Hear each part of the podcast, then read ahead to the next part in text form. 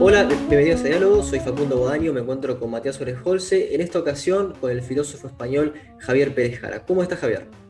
Muy bien, gracias por la invitación. No, no, gracias a vos Javier por aceptar.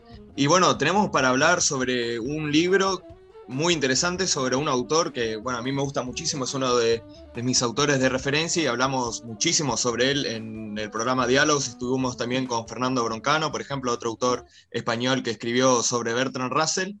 Y eh, este libro de, Javier Perejara, eh, titulado La filosofía de Bertrand Russell, hace un análisis, eh, diría, más como más profundo, más metido en lo que es el sistema filosófico de Bertrand Russell, la epistemología, principalmente, y la ontología. Así que, bueno, son, tenemos temas bastante, bastante profundos y bastante variados para charlar. Y yendo bien por el comienzo ¿no? del, libro de, Javier, me llamó mucho la atención que eh, decía, empezaba diciendo que eras profesor eh, visitante en, universidades de China. ¿Cómo es en las universidades de Minsu y Fuge? ¿Cómo es eh, ser un español filósofo enseñando en China? Me da mucha intriga eso. Bueno, en aquellos momentos estaba haciendo estudios postdoctorales en, el Reino Unido y los veranos, un par de meses, pues iba a Pekín o iba a Taipei para cursos de verano. Son cursos intensivos, es decir, pues, pues como unas 50 horas cada curso a, a tomete y enseñando ahí introducción a la filosofía y cosas, cosas de ese tipo.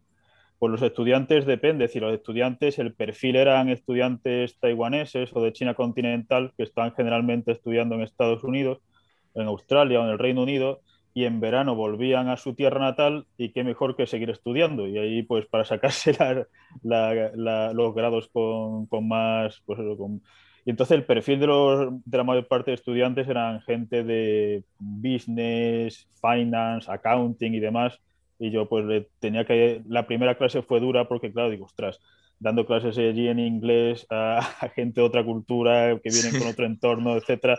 Y ahí donde tuve que aprender a, a, usar un lenguaje, ejemplos, digamos, más asequibles, etcétera, es decir, algo más exotérico para que los estudiantes pues, pudieran eh, entenderme. Y bueno, después de dos años en el Reino Unido, pues fui ya como profesor, digamos, ya con un contrato fijo a, a Universidad de Estudios Extranjeros de Pekín y desde allí, allí estoy pues desde hace unos seis años, simplemente con muchas estancias de investigación en Japón. Y pues, ah, bueno, ahora mismo estoy en España, pero por la pandemia, ¿sí? pues, pero sigo dando casos online ah, para China. Muy interesante eso. Eh, bueno, lo segundo que me llamó la atención del libro sobre Russell, que es que el prólogo es de nada más ni nada menos que Gustavo Bueno. Me interesa conocer más o menos cómo definirías la obra de Bueno así en grandes rasgos y cómo fue tu relación con él, con Gustavo. Bueno, la obra de Bueno yo la definiría como metatitánica, es decir, es decir ha, creado un sistema filosófico gigantesco, y desde partes de filosofía del arte, estética, filosofía política, teoría del lenguaje, teoría de la filosofía de las matemáticas, teoría de la ciencia, y eh, filosofía histórica, de la historia, etcétera, etcétera. Es decir, un, yo creo que junto con Mario Bunge eh, es el gran filósofo materialista del siglo XX, al menos de la segunda mitad del siglo XX, lo que llamamos materialismo inclusivo, es decir, un materialismo que no sea exclusivo, ya sea reduccionista o eliminativo, pues entonces el materialismo sistémico, el materialismo discontinuista, bueno, yo creo que son, digamos, los grandes materialistas, materialistas en un sentido no reduccionista, etcétera mi relación con Bueno siempre fue muy, muy cordial. Es decir, Bueno tenía a veces pues, fama un poco, digamos, de, de, de cascarrabia, ¿no? Así es, bueno, con Bunge también.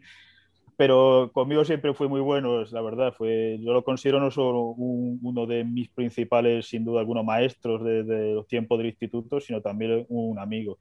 Y tuve la suerte de, de, hablar muchas horas con Gustavo Bueno a, lo largo de muchos años, cuando bajaba a Sevilla, cuando llevo Oviedo, en Madrid, por teléfono, etcétera y yo qué sé, desde que era bastante joven, pues le, iba haciendo preguntas, le iba... Mi, mi, principal, eh, era, mi principal objetivo era tratar de encontrar eh, fallos en el materialismo filosófico, pero no, no porque fuese un troll o, o, un hater, etcétera, sino todo lo contrario, sino porque para mí aceptar una teoría filosófica significa que está muy bien montada, es decir, que es como un castillo de algún modo que no se puede romper, que no se puede asaltar por ningún lado, etcétera, porque ante semejante mercado pletórico de, de, filosofías, el único modo de aceptar una teoría es no ya que sea evidentemente compatible con los resultados más probados científicamente, etcétera, sino que, que, que, esté bien, que tenga logos. Es decir, los antiguos griegos hablaban de logos como eh, la conexión, por ejemplo, una, cista, una cesta de mimbre tenía logos y sus partes encajaban. Y luego esa metáfora se usó al lenguaje, a la razón, al, mundo entero, al cosmos, etcétera. Pero al principio, logo es que, que tenga un engranaje, que tenga un encaje, etcétera. Y entonces, pues, es decir, mi, mi, relación con Gustavo Bueno, pues hasta su fallecimiento fue tremendamente cordial, muy buena y lo echo de menos como maestro y como amigo. Bueno, nombraste anteriormente a otro gran filósofo materialista y otro gran filósofo sistémico en el sentido de que creó una obra que intentaba respondernos a los problemas fundamentales de todas las áreas de la filosofía, la ontología, la epistemología, que es, bueno, Mario Bunge, y tanto Mario Bunge como Gustavo Bueno comparten lo que sería el materialismo, pero son dos materialismos diferentes, ¿no? Que tienen sus particularidades. Me gustaría que comentes un poco cuál es tu opinión sobre la complementación, es decir, las áreas en las que los materialismos son compatibles, el de Bueno y el de Bunge, y las áreas en las que no son compatibles, y cómo evalúas esa problemática hoy en día. Bueno, es una pregunta, es una pregunta clave, porque de hecho en las redes sociales hay un poco como los hinchas de fútbol, ¿no? Los bungianos frente a los buenistas y demás, que a mí pues, siempre me han parecido un poco absurdo completamente, porque lo importante de un sistema filosófico no es su autor, sino sus ideas. Es decir, si un autor, por ejemplo, al día siguiente se vuelve loco y empieza a decir que toda su obra no vale nada, como cuentan que algunos grandes filósofos escolásticos de la Edad Media hicieron, eh, lo que eh, sería insignificante porque su obra estaría allí yo creo que hay muchos puntos de intersección, pues voy a digamos, hablar de intersección y luego de las divergencias. Es decir, por lo que, por una parte, el materialismo inclusivo, es decir, materialismo en un sentido que yo llamo positivo, es decir, eh, que la ontología, el, on, el ontos, es decir, el ser se identifica con la materia y la materia con el cambio y con la pluralidad eh, en sentido de un interplay de discontinuidades y continuidades, es decir, Bunge eh, tiene multitud de pasajes muy profundo sobre, lo que, sobre un pluralismo ontológico, es decir, un principio de discontinuidad, ya en, su libro sobre la causalidad, no ya en los distintos niveles, sino con eh, una discontinuidad ontológica, digamos, intra, dentro de cada, de, cada, nivel, es decir, discontinuidades ontológicas dentro, digamos, de los niveles físicos, químicos, biológicos, sociales, etcétera. Y eso, y luego, por una parte, decir, bueno, eh, hablaba también de, como uno de sus principios fundamentales, el pluralismo ontológico, eh, hablaba mucho del principio de Simploqué, atribuido a Platón en, un diálogo, en, el, en el diálogo del sofista, según el cual si todo estuviese conectado con todo, que es lo que dice el holismo, eh, no podríamos conocer nada, y si nada estuviese conectado con nada, por ejemplo, en el atomismo, antes que los átomos empiecen a interactuar, tampoco podríamos conocer nada. Por tanto, Platón dice en el sofista, algunas cosas o algunos procesos están conectados con otros, pero desconectados de, terceros. Y, ese principio de simple que es clave en el, materialismo de Gustavo Bueno, Bunge también lo subraya tremendamente, casi parecido, casi calcado. Es decir, pero no porque se estuviesen copiando mutuamente, porque yo creo que una de las desgracias de la, filosofía de la segunda mitad del siglo XX como Bueno y Bunge casi se ignoraron ya por motivos sociales, personales, por lo que sea. Es decir, por una parte, un materialismo inclusivo en el sentido de que incluyen el psiquismo como una realidad ontológica, es decir, algo que no se puede hipostasiar, una actividad del cerebro, etcétera, pero que no se puede reducir, por ejemplo, a, la actividad cerebral entendida en un sentido puramente electroquímico. O, en el, o, en el, sentido del materialismo eliminativo y por supuesto también que incluye las ideas y los conceptos frente al materialismo grosero del nominalismo. Es decir, entonces el pluralismo ontológico, el materialismo inclusivo, esos son, digamos, puntos de convergencia fundamental. Luego, a prestar muchísima atención a los desarrollos de las ciencias, es decir, eh, Bunge hablaba de la filosofía científica, un sintagma que usa Peirce, que usa Russell, que usa muchos otros.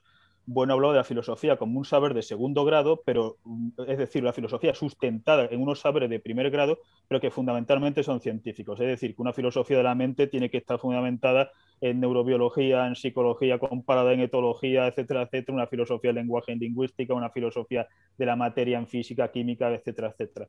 Entonces, digamos, ahí hay muchos, multitud de puntos de convergencia. Evidentemente, el sistematismo y el sistemismo, es decir, la idea de que, de, que hay que abordar macro problemas filosóficos, es decir, en vez de los micro problemas filosóficos que estudian, yo que sé, Wittgenstein o Habermas o, de, o Derrida, etcétera, es decir, macro problemas sobre el origen del mundo, del tiempo, la materia, la causalidad, eh, la naturaleza humana, es decir, los grandes problemas filosóficos, y, además que unas partes tienen que encajar con otras, es decir, que no cabe una ontología sin una onosiología, si la teoría del lenguaje está incluida, es decir, que las partes de un sistema no pueden, no puede haber una filosofía del lenguaje, por ejemplo, exenta sin al margen de saberes científicos y de saberes ontológicos y de saberes epistemológicos, etcétera, etcétera. Esos son con los puntos de convergencia.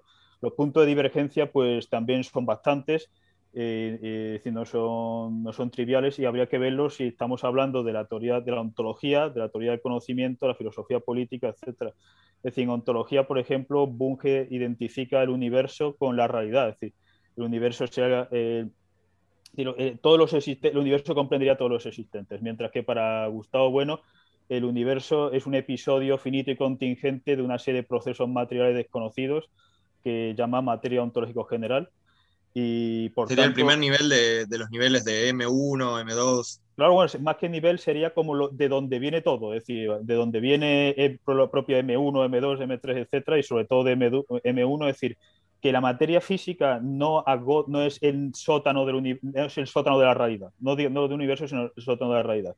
Es decir, eh, Gustavo Romero, que, que, es un bungiano, pero un bungiano crítico, como yo soy también crítico de cualquier filósofo que leo, habla de un nivel eh, ontológico, prefísico, protofísico, etcétera, y ahí ya sí habría una cierta coordinación con lo que Gustavo Bueno entendía por materia ontológico general. Es decir, la idea de materia ontológico general la usa eh, Gustavo Bueno para mm, deshipostasiar cualquier cosa. Es decir, por ejemplo, Bunge, ah, bueno, esto hace décadas, decía, puede que los electrones sean eternos, cuando Bunge iba contra el Big Bang, etcétera.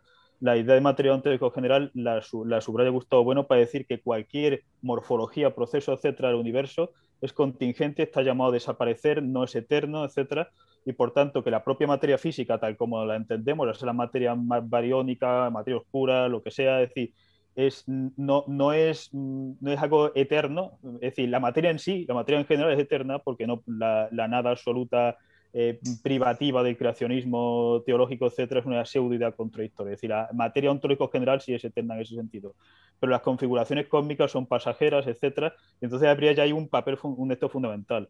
Otra cuestión es una cierta ambigüedad que se desarrolla en la obra de Gustavo Bueno entre si los géneros de materialidad son inseparables, es decir, M1 que incluiría, digamos, lo que se entiende como el mundo externo, vamos a decirlo así, es decir, desde desde los, niveles, digamos, físico, químico, biológico, etcétera, M2 sería el nivel biológico, pero entendido en un sentido neurobiológico, es decir, el nivel psíquico, la actividad psíquica, no la mente, porque la mente sería casi el, el, resultado último de un psiquismo que se empieza a desarrollar, pues, eh, yo qué sé, eh,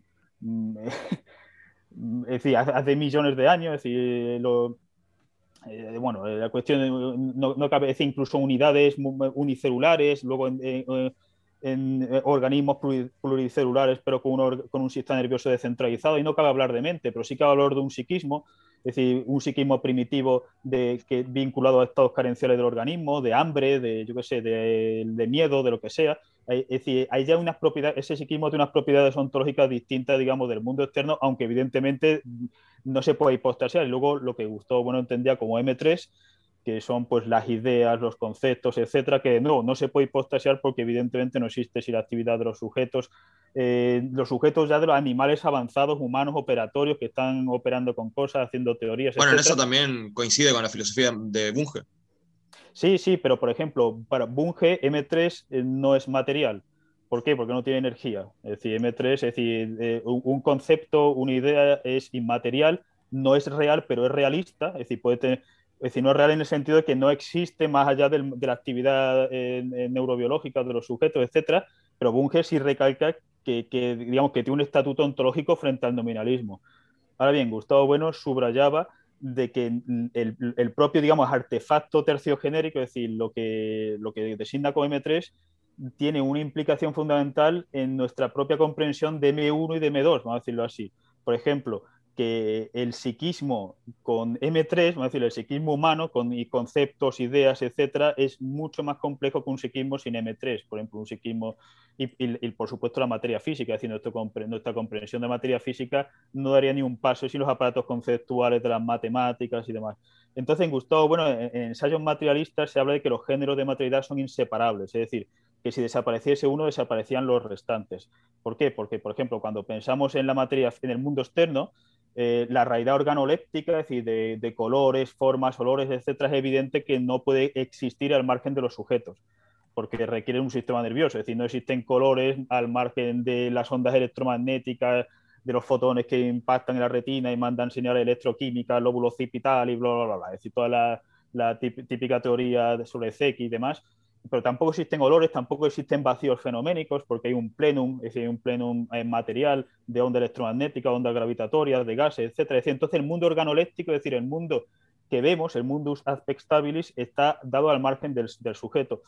Y bueno, también decía que el mundo microscópico de los quarks, de los, de los leptones, de los campos cuánticos, etcétera, también está dado a escala del sujeto, no en el sentido del idealismo, en el sentido de que no tenemos acceso a la realidad absoluta tal como es, sino que está mediada, en el caso de, de, la, microfísica, por nuestras interacciones con, aparatos, ¿no? es decir, con los aparatos macroscópicos, etcétera, que eh, yo qué sé, los, eh, los polarizadores de fotones, nuestros aparatos matemáticos, etcétera, y por tanto que de algún modo no tenemos acceso a la realidad absoluta, etcétera, sino siempre una realidad filtrada. y por tanto, él hablaba del universo antrópico, no en el sentido del idealismo, porque es un sistema materialista y recalcaba evidentemente que si no hay cuerpo ni hay cerebro, etcétera, se acaba game, game, over. Digo, quiere decir que hay muchas... Hay, bueno, hay, también similitudes entre lo que estuviste hablando y el, realismo crítico de Russell, por ejemplo. La idea de que no percibimos la realidad tal como, tal como es. Eh, esto es una, una, casi una constante casi desde Descartes, ¿no? Es decir, desde que Descartes duda de si el mundo que ves tal cual es, y dice, bueno, Dios no me puede estar engañando. Luego Locke, ¿verdad? Cuando dice, bueno, eh, la sustancia, inferimos la sustancia mm, a través de aplicar la causalidad por la sustancia inconocible. Luego Hume duda de la, de la, sustancia, es que no ni la necesitamos, la sustancia en el sentido, por ejemplo, la doctrina de la nata, del budismo y demás, es decir, que lo que hay son la Bandel Theory, es decir, que no, hay, no necesitamos el concepto de sustancia porque lo que hay es una, una especie de agregado procesual de propiedades o de cualidades y la sustancia pues sería casi un, un fantasma noseológico fruto de, los lenguajes eh, que sé, indoeuropeos, etcétera, de sujeto, predicado y demás. Dice luego Kant, por supuesto, con la cosa en sí, el inconocible de Spencer, la voluntad de Schopenhauer, que dice que, que esto es casi una constante de, de, querer mm, tocar la realidad absoluta tal cual es y luego decir, pero es que de algún modo el sujeto humano eh, implica una distorsión antrópica de algún modo, es decir, lo que quiere estudiar. Es decir, ya sea por nuestros sentidos, es decir, el mundo no tiene colores, no tiene olores, no tiene perspectiva, etcétera, y luego por nuestros propios aparatos eh, cognitivos. Es decir, podemos entender, digamos, yo qué sé, que el electrón absoluto, vamos a decirlo así, el leptón absoluto se reduce a este amasijo de ecuaciones matemáticas, etcétera, o hay un hiato y un divorcio, una analogía, qué punto, hasta qué punto introducimos una distorsión con aparatos conceptuales que evidentemente no forman parte de la realidad absoluta, porque uno de los principios del materialismo es que sin los sujetos humanos no hay matemáticas, ni conceptos, etcétera, y sin embargo eh, necesitamos lenguajes formales para hablar de, la propiedad, es decir, de, los aparatos, digamos, de los procesos físicos más complejos, entonces esos aparatos cognitivos de algún modo implican algún grado de distorsión fundamental, qué analogía hay entre la realidad absoluta y, la realidad antrópica, esos son problemas fundamentales. Eh, sí, hay muchas analogías entre la, entre la, entre la filosofía de Bunge y la filosofía de Gustavo Bueno. pero, en, e, pero en esa comparación creo que en tus trabajos ha sido más fructífero el aporte de Bueno ¿no? que, que el de Bunge. Sí, sí, lo que pasa es que, por ejemplo, llevamos eh, pues unos tres años, creo ya, eh, con eh, yo, Gustavo Romero y Lino Camprubí, estamos editando un libro en Springer Síntesis sobre materialismo inclusivo, sobre problemas ontológicos y epistemológicos y por tanto noseológicos del, del materialismo contemporáneo y ahí tengo yo un capítulo muy, muy extenso donde hablo de todas estas cuestiones, tanto de si comparo el sistema de Bunge con el sistema de Bueno, hago críticas a ambos sistemas, hablo de problemas abiertos, etcétera.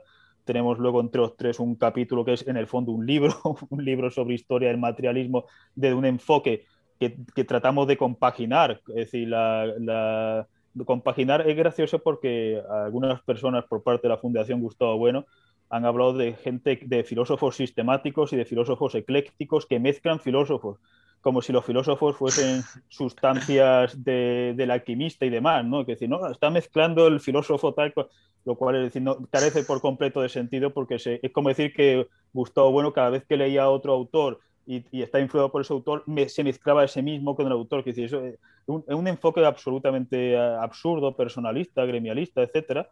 Y entonces lo que se trata es de abordar eh, teorías, es decir, los filósofos son importantes al mar, eh, por, por, sus teorías. Es decir, si, por ejemplo, Bunge o Gustavo Bueno toman, yo que sé, un alucinógeno y empiezan a renegar de toda su obra, pues peor para ellos, vamos a decirlo así, que lo importante, la, la obra les, les trasciende, exacto, les trasciende incluso ellos mismos muchas veces ni entenderían exactamente cómo han llegado, porque Gustavo, bueno, me acuerdo que a veces leía libros suyos y dice, esto está muy bien trabado, esto está...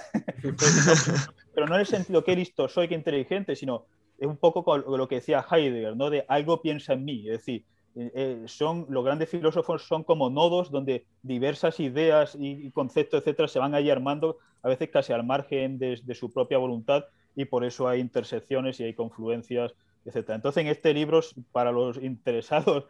bueno, estuvimos ya con varios de los autores, con Lino Camprubí y con eh, Gustavo Romero en varias, varias charlas también en diálogos.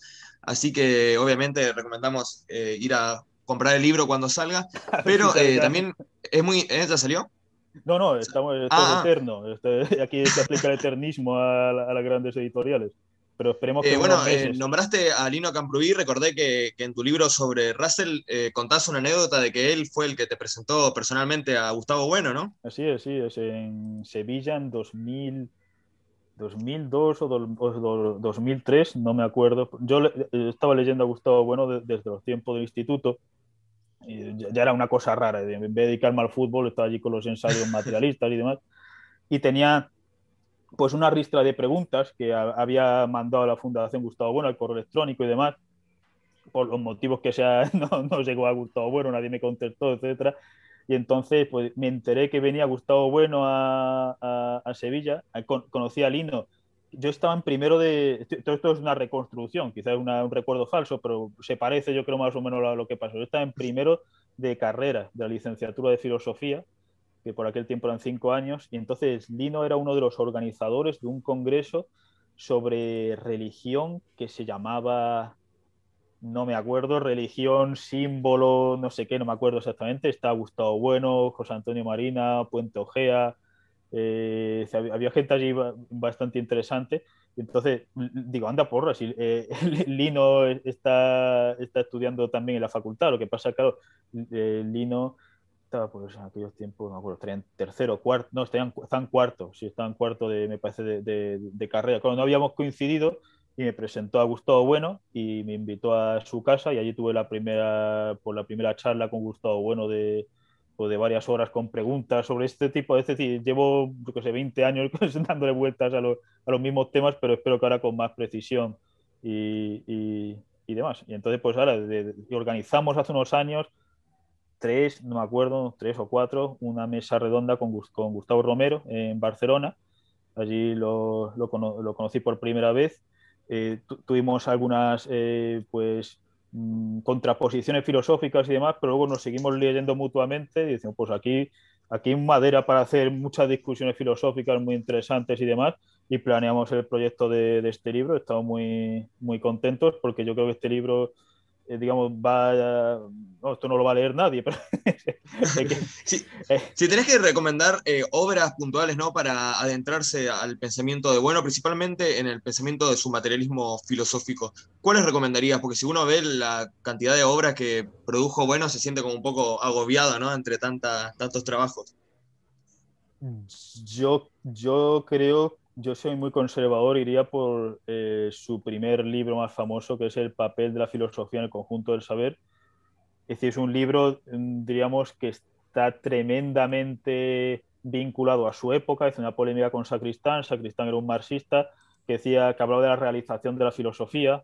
Y no hay que olvidar, por ejemplo, que Engels en la dialéctica de la naturaleza tiene un enfoque casi positivista, es decir, la filosofía en el socialismo se acabará, acabará desapareciendo, desapareciendo, no hará falta, etcétera porque mm, un poco por el positivismo, es decir, porque la, la, la, eclosión de ciencias hace obsoleta la filosofía.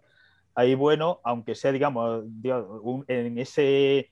Es decir, que muchas de esas ideas se pueden rescatar a día de hoy. Es decir, que la filosofía analiza ideas y problemas que, aunque remitan a, a los conceptos y a las categorías científicas, es decir, la idea de tiempo filosófica no existe sin los conceptos categoriales de tiempo geométrico, bueno, astronómico, yo que sé, psicológico, geológico, etcétera, etcétera. Es decir, aunque las ideas filosóficas estén construidas a, través, digamos, de diversos conceptos y diversas categorías científicas, la filosofía arroja una serie de problemas que trascienden la ciencia. Y eso ya, digamos, yo lo, yo lo elegiría como entrante, para decir, mira, la filosofía es necesaria y además la filosofía sistemática, porque el análisis de la, de la idea de libertad remite a la idea de causalidad la idea de causalidad remite a la idea de proceso y de ente y de tiempo, etcétera, etcétera. Es decir, no, toda idea no remite a todas las demás, pero no podemos tener una antropología filosófica sin una ontología, o una teoría del conocimiento sin una, etcétera, sin una filosofía del lenguaje o lo que sea. Entonces ahí ya, digamos, mm, se sienten las bases. Y luego los ensayos materialistas, por supuesto, es decir, que es un libro tremendamente árido, pero fascinante. Es decir, es un libro fascinante, pese a, digamos, a los fallos que se pueda sacar, a imprecisiones, a preguntas abiertas, a veces a casi contradicciones que uno ve. Es un libro que, que invita al pensamiento, es uno de los libros más profundos para mí de metafísica que se ha escrito en lengua española y que como mínimo mm, abre horizontes filosóficos porque los, ahí toca macro problemas ontológicos eh, eh, fundamentales. Entonces yo recomendaría esas obras para empezar. Y luego, si uno quiere empezar un poco más light, que es la filosofía y que es la ciencia, que son dos libritos de los años 90 que son más, más... digeribles para el público. Sí, son más digeribles, como más digeribles, como materia, que es otro monógrafo, monográfico pequeñito, etcétera pero ya que uno va, yo diría, digamos, a hierro sin concesiones, esas obras. Bueno, estuvimos hablando de materialismo, me gustaría empezar a hablar ahora de idealismo, ¿no? que sería como eh, lo opuesto. Y en tu libro sobre Russell hay algo muy interesante que también está presente en el libro sobre Russell escrito por Fernando Broncano, y es la relación tensa de Russell con el idealismo, ¿no? Y sobre todo con el pensamiento de Beckerley, que también es un filósofo que eh, diría que si podríamos dividir en cuatro grandes influencias a Russell, que después me gustaría que, hablemos puntualmente de cada una de ellas, sería, bueno, Berkeley por un lado, Hume, eh, Hegel también, y bueno, otros autores, pero me gustaría empezar por ahí por Berkeley. ¿Cómo es la relación del pensamiento de Russell con Berkeley y cómo vos decís que lo lleva al borde del idealismo?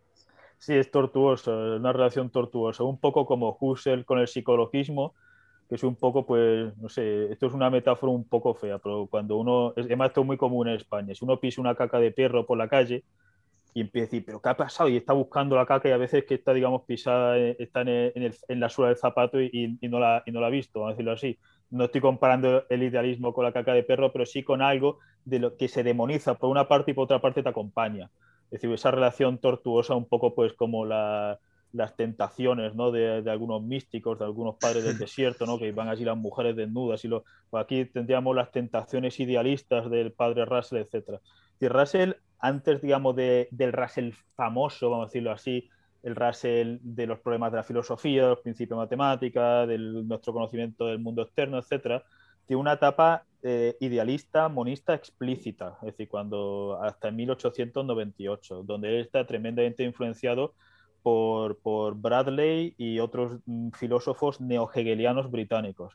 Oh, McTaggart, ¿no? Así, efectivamente, que, que, que, juega un papel fundamental en las cuestiones del eternismo, es decir, la serie A, la serie B temporal, es decir, que estos autores no los doy yo como perro muerto, es decir, que son autores con los que, tenemos que seguir dialogando, etc. Entonces, eh, estos autores neo, neohegelianos, neoidealistas británicos, hablan de que un poco al modo de Parménides, es decir, Parménides habla de la vía de la, doxa, donde está la pluralidad, el tiempo, los procesos, etcétera, y la vía de episteme, que es la verdadera realidad, que es decir, los sentidos nos engañan, es decir, la verdadera realidad es absoluta, simplicísima, inmutable, eterna, etcétera. Entonces, esto, eh, aunque evidentemente tengan diferencias, niegan la pluralidad ontológica, niegan las relaciones, es decir, las relaciones son relaciones internas y la, la relación interna es un poco como las relaciones trascendentales de Suárez en la disputación en metafísica, voy a hacer esta analogía, es decir, es una relación donde al menos uno de los términos queda constituido por la propia relación, frente a la relación externa donde los, donde los eh, eh, términos son independientes de la relación, que son en lo que se usa en matemáticas o en lógica, es decir, eh, yo qué sé, mm, X, R, Y, cosas así, X se relaciona con Y, etcétera, porque si la X de algún modo es independiente de su relación con Y, al menos en, en el álgebra que usamos, etcétera. Entonces, Russell tiene una etapa inicial eh, donde es súper idealista, súper monista, etcétera. El mundo de la pluralidad no es, una ilusión, el mundo de la temporalidad no existe, pero estudiando matemáticas eh, se da cuenta de la noción fundamental de estructura relacional. Y la noción de estructura relacional implica que las relaciones eh, externas, asimétricas, por ejemplo, etcétera, son reales, no son una ilusión y que por tanto la, teoría de las relaciones en la que se sustenta, por ejemplo, la metafísica de Mastaga y, bueno, y también de Bradley y demás, una apariencia de realidad, es una metafísica eh, falsa. Entonces, eh, Russell pasa del holismo lógico, es decir, el holismo lógico, a el holismo, es decir, el holón, el todo, al atomismo lógico. Es decir, hay una, una dispersión infinita de particulares, individuos, es decir, como lo quiera, como lo quiera llamar, que se relacionan entre ellos de, con relaciones externas, etc.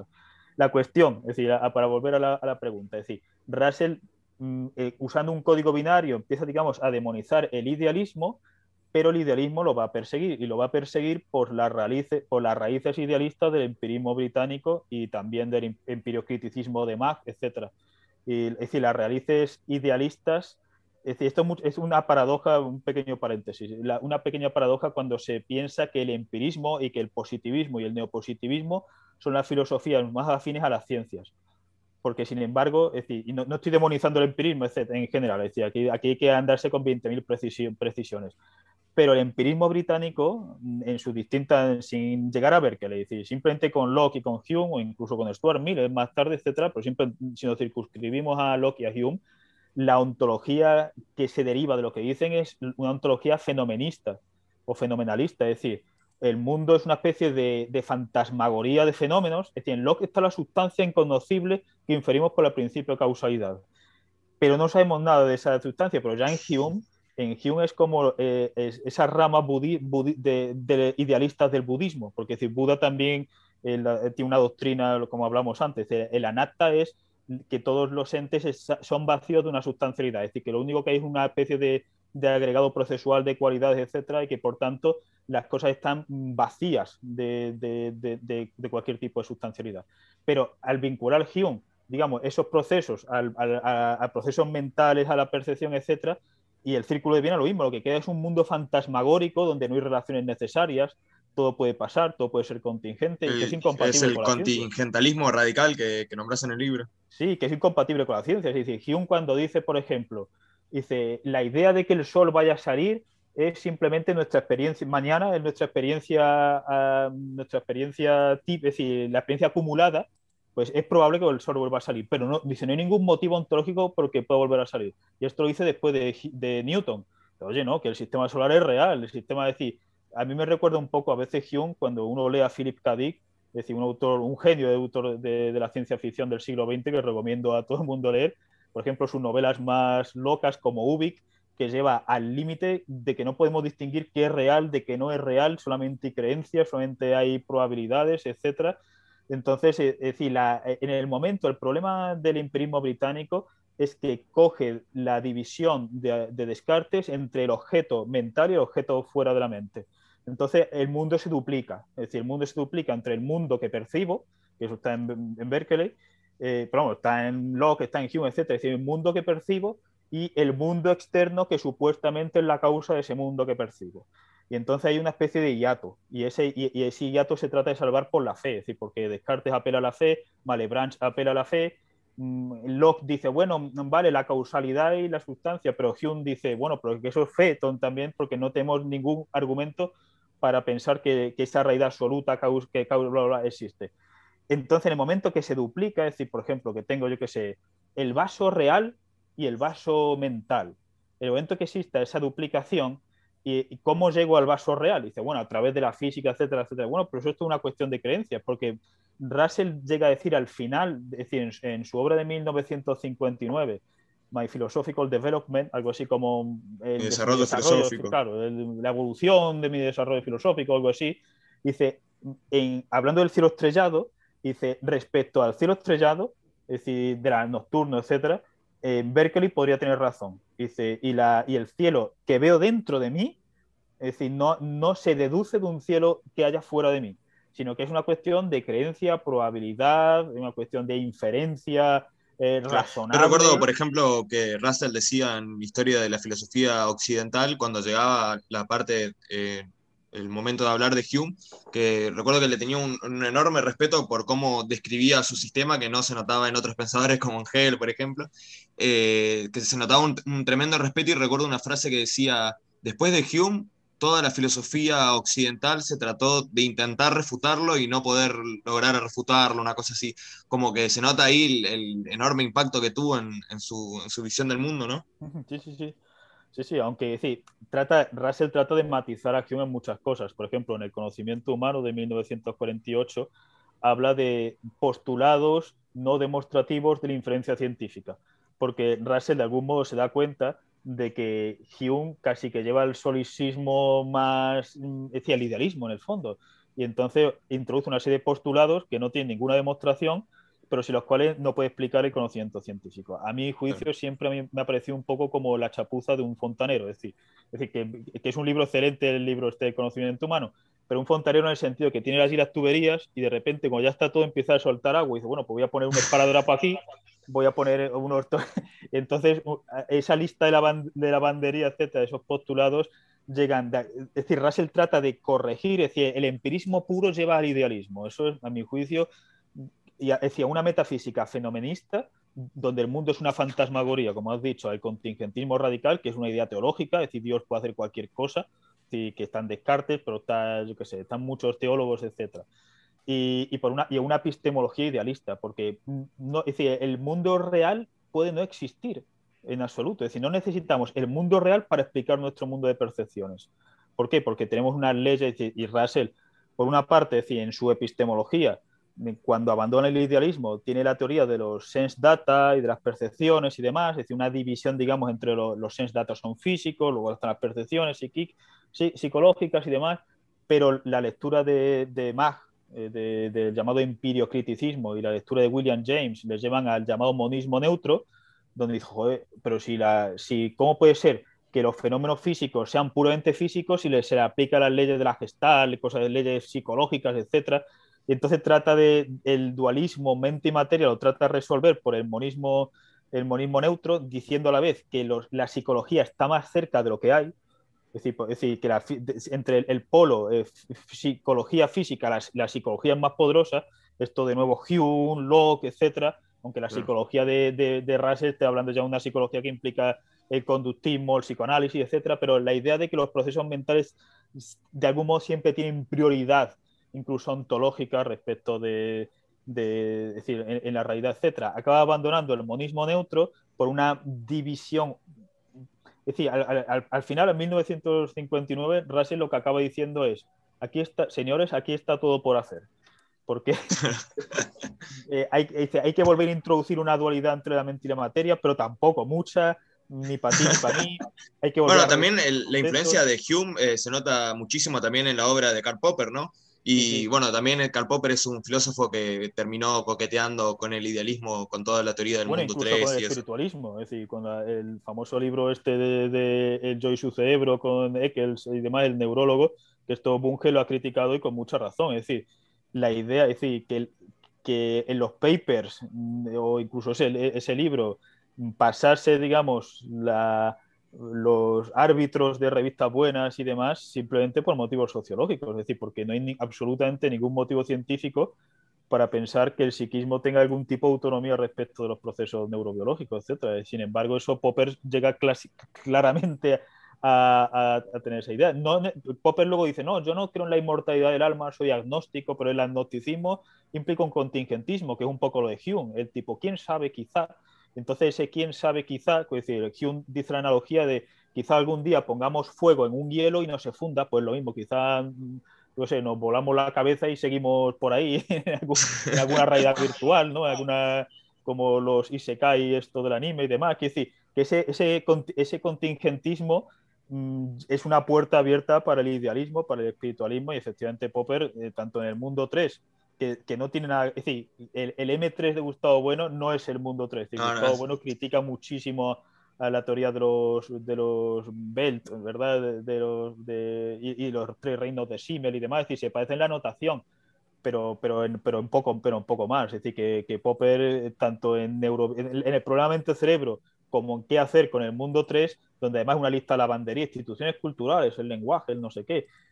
ahí se, acerca ahí se vuelve muy arbitrario. Eh, bueno, estuvimos hablando de la relación de, del pensamiento de Russell con Hume y tocamos también un poco el la relación del pensamiento de Russell con Hegel. Pero hay una diferencia fundamental, me parece, tanto en Hume como en Hegel y como en Beckerley, que bueno, ya también la comentó Bunge, decía que eh, Beckerley era el mejor de los idealistas porque era el que mejor escribía. O sea, si vamos a tener que leer los idealistas, por lo menos leamos a alguien que escribía bien y que es agradable leer, ¿no? Y, que es claro.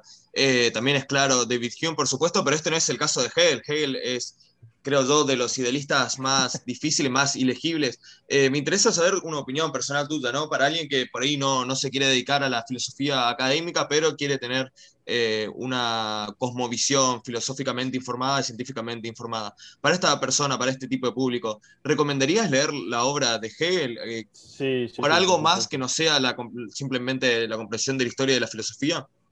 No, no, es decir, Hegel es fundamental. Es decir, yo creo que Mario Bunge eh, bueno, aquí, aquí hay una diferencia entre Bunge y, bueno, claro, claramente, es Bunge, a mi juicio, a veces, mm, Gustavo Bueno también, pero con otros filósofos, es decir, la tendencia es transformar a algunos filósofos casi en un hombre de paja, es decir, en una especie de caricatura. En Russell también lo hace, es decir, una de las historias más gratuitas de la historia de la filosofía jamás hecha es la historia esta occidental de la filosofía de Russell, que recomiendo leer pero que aquello es un cachondeo, aquello es un cachondeo filosófico. ¿eh? Dedica, mucho tiempo a los filósofos que conoce y a los filósofos que no, los, no tienen idea, como Fichte y Schellingsdorf ventilan una línea. Es decir, luego pone a Byron porque tenía ahí unos escritos de Byron. Es decir, que cada filósofo, incluso los grandes titanes, no tienen ni, los, ni el tiempo, ni los medios, ni la motivación de leer a todos los filósofos. Y entonces Bunge a veces, a mi juicio, se ha pasado incluso con Schopenhauer, que es otro titán del pensamiento de, la filosofía. Sí, en eso estamos totalmente de acuerdo. E incluso también estaría de acuerdo con nosotros, Gustavo Romero, que somos grandes sí, fans de, Schopenhauer. Sí, sí, por supuesto. Es decir, Schopenhauer, sin ninguna era Schopenhauer no tiene sentido ninguno. Sin embargo, Bunge lo ha hecho. El único, eh, la única explicación es porque no lo leyó. Es decir, porque no se puede leer todo. Es decir, Bunge ha leído, yo qué sé, miles de libros. Es decir, que cuando yo leo a Schopenhauer, a lo mejor estoy leyendo otro libro que también es muy interesante. La cuestión es que llega un momento en que cuando uno se transforma en una autoridad pública, se ve obligado a opinar casi con el mismo grado de, vehemencia de lo que conoce mucho de lo que conoce, de lo que conoce menos. Eso también ocurría con Gustavo Bueno, etcétera. Es decir, no es lo mismo Gustavo Bueno hablando, yo qué sé, sobre la Grecia clásica que sobre Japón o China o sobre incluso sobre Mesopotamia, aunque tuviese el mismo tono de voz y el mismo grado, unas cosas las conocía muchísimo más y otras cosas las conocía muchísimo menos por, los, motivos, por los motivos que fuese, porque no, no hay tiempo para, para, leer de todo. Sin embargo, si apelas, digamos, a la escenografía, a la performance, y aquí con Bunge va lo mismo, parece que tiene, dice, joder, usan el mismo tono de voz, la misma vehemencia, hablando sobre lo que saben un montón, tú qué sé, la mecánica cuántica, la estocástica, etcétera, y sobre otros filósofos, por ejemplo, incluso Heidegger, cuando Bunge habla de Heidegger, a mi juicio también es un hombre de paja porque sí, comprendo que, que, que, cuando uno se acerca a las páginas de Hegel o de Heidegger, la, la prioridad número uno sea salir corriendo, es decir, por, por el alemán, las traducciones al español son todavía peores, es decir, traducciones al español tratan de todavía rizar el rito, pero Hegel, por supuesto, es decir, Hegel se ha tildado de monista irracional, etcétera.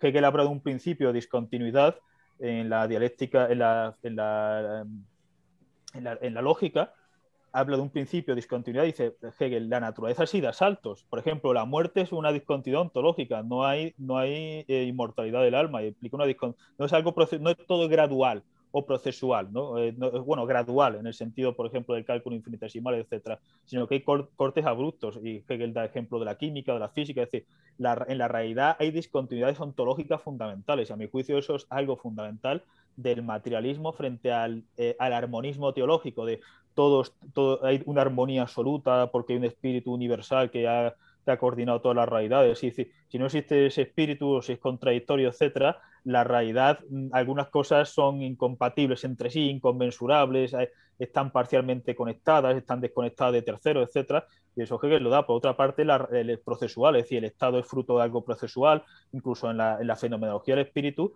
hay una especie de psicología evolucionista, vamos a decirlo así, donde Hegel habla de la, digamos, de la certeza inmediata del esto aquí ahora, del animal, esto que ahora está el saber absoluto, pero siempre implicado no el saber absoluto de un Robinson Crusoe, sino en la filosofía, el arte, la religión, etcétera, de, de una, de una nación política con instituciones políticas, etcétera, etcétera, que fruto de un desarrollo histórico. Así que si, si, sacamos tesis aisladas de Hegel son un delirio. Por ejemplo, Hegel hablando de China, eh, Hegel hablando de, yo qué sé, entonces Hegel hablando de la razón y Lutero, Hegel entonces parece un absurdo completo. Pero sin embargo, decir, si uno lee la obra de Hegel, mm, hay muchas cosas que se pueden rescatar. Es decir, por ejemplo, la dialéctica en el sentido de que hay realidades en el mundo que de algún modo se van contradiciendo las unas a las otras. Por ejemplo, Gustavo Bueno ponía el ejemplo de los impuestos o del tributo. Es decir, no hay impuestos, dice, para que no hay impuestos sin Estado, porque el Estado implica, es decir, el Estado implica impuestos, porque el Estado necesita una financiación. No hay impuestos sin propiedad privada. Pero ahora bien, los impuestos son una crítica a la propiedad privada, porque es decir, el, Estado es el que dice la propiedad privada, porque si no hay Estado, no hay, digamos, registro de la propiedad, no hay catastro, no hay leyes, es decir, la propiedad privada es como Mad Max, ¿no? Que tú tienes tu cosa, te, amenazas con una pistola y dices, ahora es mío, pues eso es la propiedad privada. Y si hablamos de propiedad privada institucional, necesitamos de un Estado y, con unas leyes, además unas leyes escritas, etcétera, etcétera. Ese Estado necesita unos impuestos. El impuesto es una, una crítica a la propiedad privada. La propiedad, entonces es una situación dialéctica en ese, en, ese sentido. Entonces, es, ese tipo de inspiración sin duda está en Hegel, es decir, de unas realidades que tienen la propia semilla de su destrucción, o, por ejemplo la filosofía de la religión de Gustavo Bueno, donde se parten de, del origen de la religión en, los en ciertos animales de la megafauna del Pleistoceno, es decir, yo que sé, el mamut, el tigre de diente de sable, lo que sea, es decir, son mm, seres personiformes, no humanos, a los cuales nuestros eh, antepasados pues, lo veían como sagrados y demás, y sin embargo, en, la propia, el propio proceso histórico de la, de la religión, los, los, animales acaban, de, eh, acaban convirtiendo en máquinas. Entonces, y, luego se acaba eh, en ese proceso se arroja una idea de Dios al final del cristianismo, del islam o del budismo, que es incompatible con la propia religión, que es el Dios de la metafísica, porque es un Dios inmutable, es un Dios perfectísimo, etcétera, y no tiene sentido decir que te da un trabajo que hace que tu equipo de fútbol gane, y por tanto la religión acaba negándose a sí misma. Entonces, ese tipo de Sí, sí. ¿Perdón? Pero, ¿dónde entraría, digamos, en, este, en, esta percepción científica de poder hacer este, filosofía? ¿Dónde ingresarían los conceptos de, de idea, con mayúscula, hegeliana, y el concepto de, de lo absoluto? ¿Mm? E, eso, eso, sería este, una parte de mi, de mi, pregunta. Y otra es eh, respecto a tu paper de determinismo y causalidad sobre la existencia del libre arbitrio. Perdón, se me desconectó la cámara. Puede ocurrir, avisé que puede ocurrir. Eh, Haces una crítica a Hegel, así que me gustaría desarrollar esas, tres cosas, la noción de idea, la noción de absoluto y tu crítica a Hegel dentro de este, de, este paper. Eh, pregunta interesantísima, es decir, por una parte la idea de absoluto, es decir, la idea de absoluto es un poco como la idea de sustancia en Spinoza, es decir, habla del ser, de la, de la metafísica general, es decir, de la realidad en un sentido, por ejemplo, como el ser de Parménides, es decir, el absoluto es la realidad en toda su totalidad. Si la realidad es absoluta, pues porque no está limitada por nada, porque si estuviese limitada por algo sería real y por tanto estaría dentro de la realidad, etc. Es decir, el absoluto es la realidad en sí. La idea para Hegel es el absoluto conociéndose a sí mismo, en el sentido de que el absoluto, para, es decir, Hegel, aunque sea un idealista, pero Hegel empieza cronológicamente con el mundo de la materia y con el mundo de la naturaleza. Es decir, para Hegel el mundo de la materia es un mundo preexistente no como Berkeley. Lo que pasa es que para Hegel la, materia, es, en, la materia, que es una idea que ya está en Selling, eh, el espíritu está diciendo alienado está dormido, en el sentido de que en la materia la, realidad, vamos a decirlo así, es inconsciente de sí misma, pero hay un proceso que empieza pues con los, con los animales, empieza con los seres humanos, los seres humanos van creando sociedades cada vez más complejas, etc. Y en ese proceso la, realidad va tomando conciencia de sí mismo, es decir, la materia de algún modo se vuelca hacia sí misma y eso es, eso es el espíritu. Es decir, para Hegel la materia y el espíritu son lo mismo, es decir, la materia es espíritu en estado de alienación, que es, lo, que es un modo absurdo para nuestra perspectiva de decir, la materia es real, la materia preexiste a los seres humanos y a los animales, pero en la materia hay un grado de inconsciencia total, pero dentro de la propia materia y no de fuera, es decir, no, no como en el espiritualismo cristiano, vamos a decirlo así, de la ontoteología, donde hay un Dios que es un espíritu puro de toda la eternidad y crea el mundo de la materia y luego insufla las almas en, los seres corpóreos que crea, Es decir, Hegel abandona ese, esquema y diciendo una realidad absoluta, es decir, que no tiene causa, que no tiene principio, que no tiene fin, etcétera, que comienza siendo la naturaleza, que comienza siendo la materia, sin embargo, tiene la propia tendencia a conocerse a sí misma, es decir, a tener autoconciencia, etcétera, etcétera, y eso es la propia, la propia idea. Es decir, mi crítica a Hegel, pues son evidentemente muchas. Es decir, por una parte, lo que Gustavo Bueno llamaba mundanismo, es decir, para Hegel la realidad acaba siendo, tiene, tiene conocimiento absoluto de sí misma a través de los grandes sistemas filosóficos o del arte, de la religión, pero para mí yo creo que el materialismo, eh, tal como yo lo entiendo, y, eh, el materialismo siempre, es decir, nuestro conocimiento, el conocimiento sea humano, animal, etcétera, es decir, nosotros somos animales, pero se entiende lo que quiero decir, siempre es limitado, parcial, etc. Es decir, la realidad, eh, Hegel identifica el mundo con, la, con todo, con la realidad absoluta. Frente a Spinoza, por ejemplo, que dice que la red extensa o la red cogitans, etcétera, son mm, atributos de una sustancia infinita desconocida. Es decir, yo estaría más cerca, evidentemente, en ese sentido de, Spinoza. Es decir, mi crítica a Hegel eh, sería a, la idea, pues eso, de que, de que, mm, de que la materia es infinita y que es imposible, digamos, una autoconciencia completa de la materia, etcétera. Es decir, sino a lo sumo lo que hay son algunos procesos materiales que tienen una relativa conciencia de, respecto de otros procesos. Evidentemente, en el caso de los humanos y de los sistemas filosóficos, es decir, cuando tenemos un sistema filosófico y hablamos del universo, de la realidad, aquí la, esa autoconciencia, entre comillas, es mucho mayor que la que pueda tener un gusano, un celenterio del precámbrico, etcétera, pero no se puede entender en un sentido monista, es decir, la realidad toma conciencia de sí misma, la naturaleza se despierta y está tomando conciencia de sí misma, sino que, es cierto que en, algún momento de la realidad material, algunos cursos materiales generan unos vivientes que, que tienen relativa conciencia de otros procesos materiales, de sí, relativa conciencia de sí mismo y de otros, y que en el caso de los seres humanos lleva a los grandes sistemas filosóficos que tratan de totalizar todo. Pero esa totalización siempre es incompleta porque la realidad desborda, es decir, la realidad desborda, es inagotable, siempre hay un surplus, vamos a decirlo así, que, desborda cualquier tipo, intento de totalización teórica, científica, filosófica de, la realidad. ¿Considerás, con, eh, compartiendo la, opinión de, de Jesús Masterín, que que Hegel escribía eh, rebuscado a propósito, ¿no? Como que tenía una intención de oscurecer el lenguaje. ¿Considerás que esto es correcto o que más bien la prosa difícil o, esotérica de Hegel responde más a cuestiones sociológicas, eh, del pensamiento de la época o académicas?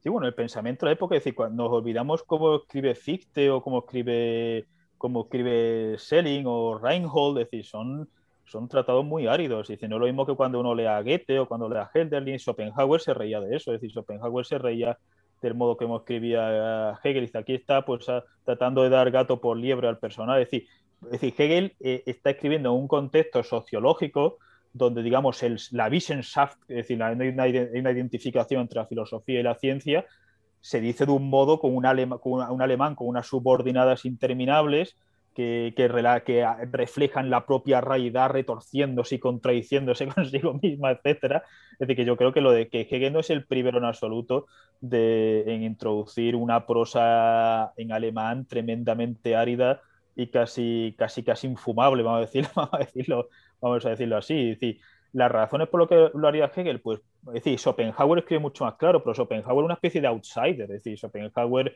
iban cuatro gatos a sus clases, se retira con su perro a la cabaña, etcétera, así a escribir. Es decir, Schopenhauer es, está dentro de otra, sí, es súper aleo a Kant, etcétera, etcétera, pero Schopenhauer está dentro de una tradición distinta del mundo universitario alemán, de lo que se llama la Universidad de Viena, la Universidad de Génova, es decir, las principales universidades de, de, alemana, bueno, alemana, lo que se puede entender en Alemania de aquel tiempo, etcétera, es decir, eh, del área de difusión cultural alemana, mm, son, son gente muy tremendamente, tremendamente árida. Pero Hegel, por una parte, y aquí Bunge si lo reconoce, se encargó de macro problemas filosóficos. Si la materia, el espíritu, el tiempo, la existencia, la naturaleza humana, la ética, la moral, la justicia, es decir, no se encargó de microproblemas el problema de Hegel, efectivamente, como Heidegger también, es decir, es por una parte la prosa casi cuasi, cuasi esotérica y luego por otra parte los, digamos, los non sequitur. Hegel tenía también su propio, su propio lecho de Procusto, es decir, leche, y entonces todo lo que no encajaba en el lecho de Procusto, pues Hegel lo descartaba, decía, descubrimientos científicos de la época que los descarta. O, Russell dice una cosa muy graciosa sobre Hegel. Dice, Hegel sabía solamente una cosa de China, que existe. Es decir, que la...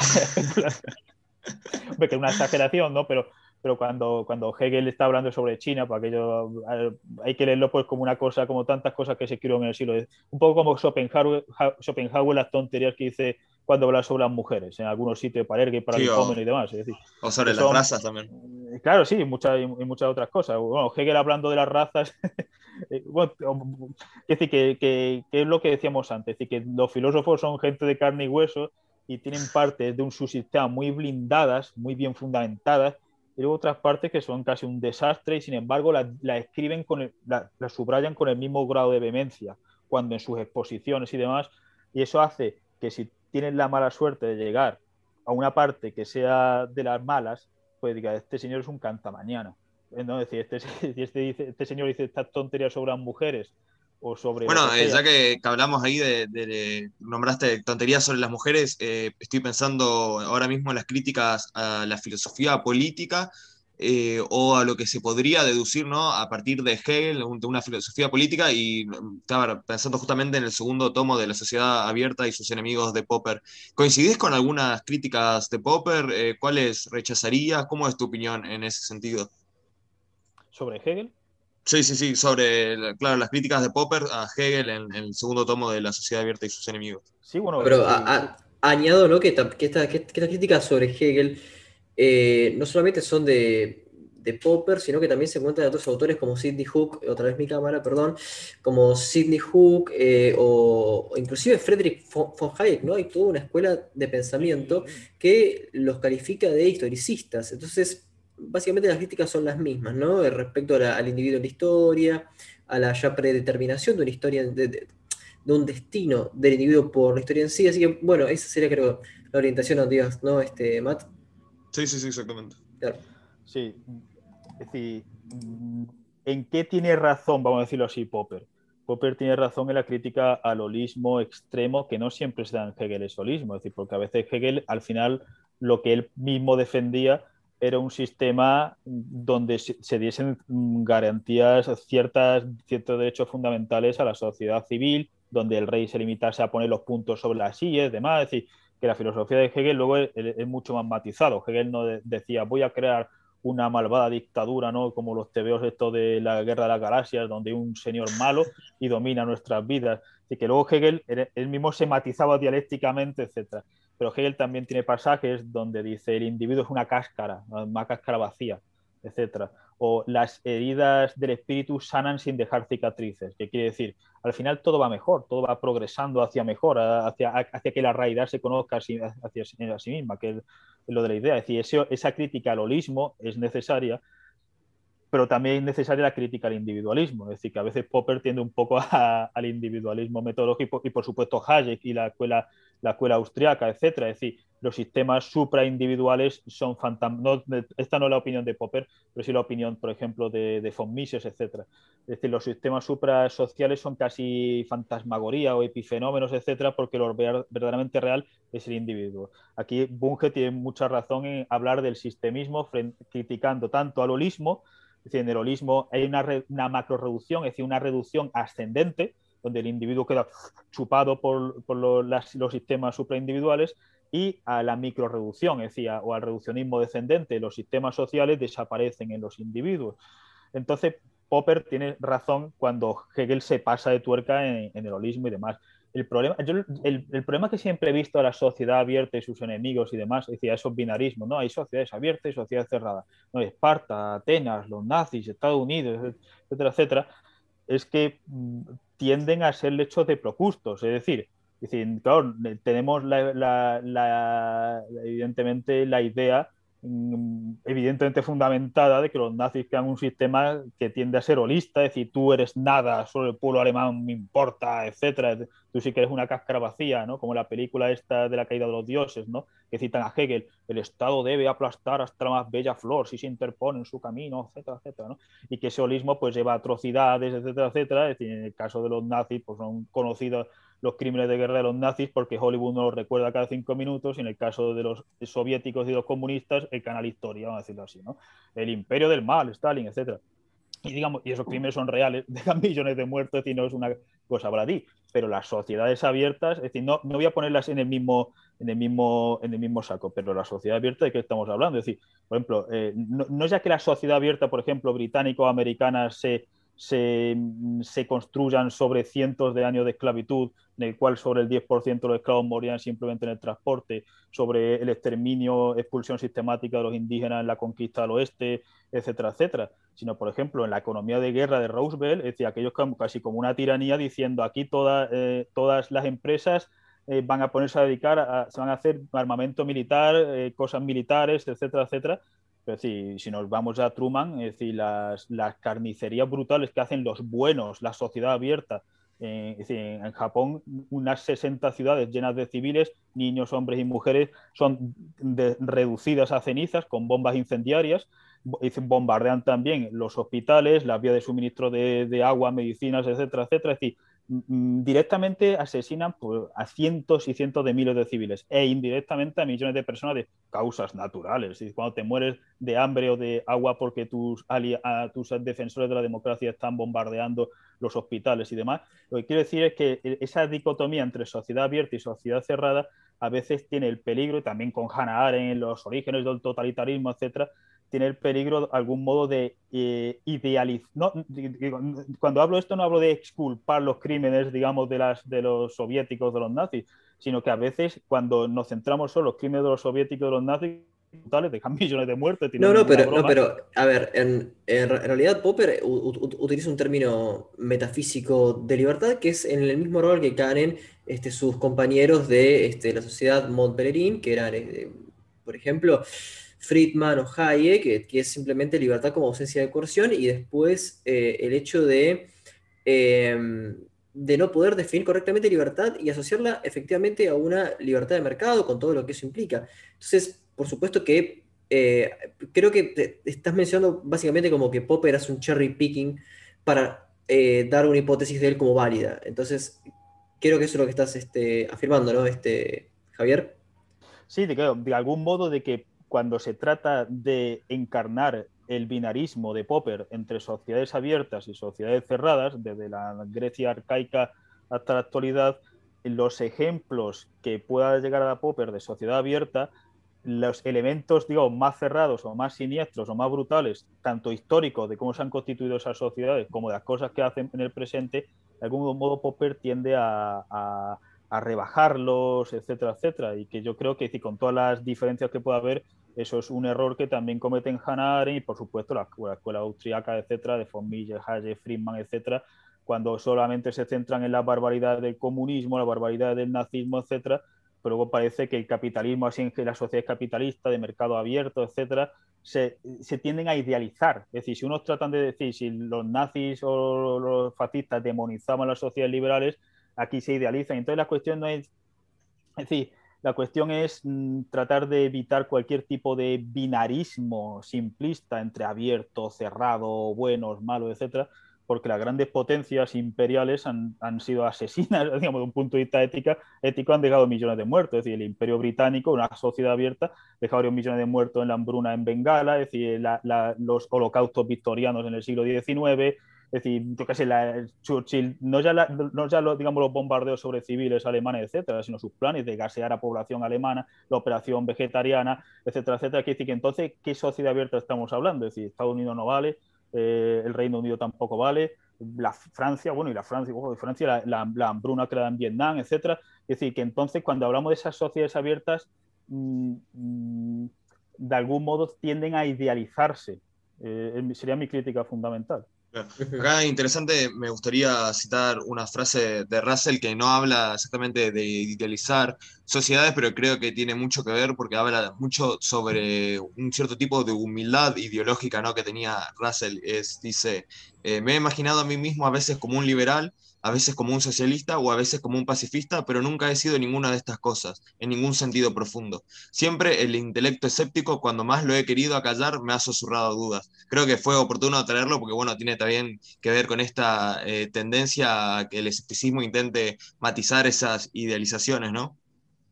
Así es, es decir, una de las, mis frases favoritas de Russell porque siempre he tratado de decir, por ejemplo, una de, las cosas que, que, siempre me chocaron un poco de Bunge cuando Bunge, mm, digamos, trata de demonizar todo lo que esté asociado a conservador, a la derecha cultural, a la derecha política, etcétera, y muchas veces con argumentos que no, a mi juicio, y, con esto estoy haciendo una apología a la derecha política, sino lo que quiero decir es que desde un punto de vista materialista, en el sentido de un pluralismo discontinuo, es decir, de una realidad cambiante, etcétera, contextual, a veces hay que subir impuestos, a veces hay que bajarlo, a veces hay que abrir las fronteras más, a veces hay que bajarlas menos, a veces hay que fomentar la natalidad, a veces hay que reducir la natalidad, es decir, que, que no cabe ningún pack ideológico de políticas que, que, funcione en cualquier momento o en cualquier lugar. Es decir, los liberales, bajar impuestos, privatizar, abrir fronteras, etcétera.